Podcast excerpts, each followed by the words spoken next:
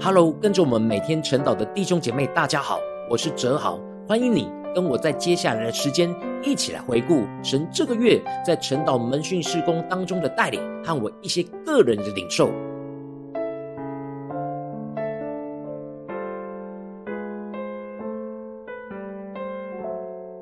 这个月，因着灵修分享群组的伙伴，陆陆续续遇到一些特殊的状况，像是有伙伴因着新生儿的出生，或者是有伙伴因着眼睛的开刀，又或者是有伙伴因着工作太过忙碌，而使他们持续一段时间都无法恢复操练灵修分享。这让我重新解释操练灵修分享的本质，以及寻求神该怎么样帮助他们，能够找到方法和策略来突破目前的困境。原本一开始，我的内心会因着看见不稳定的伙伴，一直都没有办法恢复灵修分享，而是我的内心会有急躁的感觉。但神透过晨祷经文提醒我，要更深入的看顾伙伴在患难中软弱的状态，这使我更多安静心去了解伙伴最近真实的状态，陪伴他们在这当中回到神的面前。跟他们交通讨论，可以帮助他们找到突破目前现状的方法和策略，用最精简的方式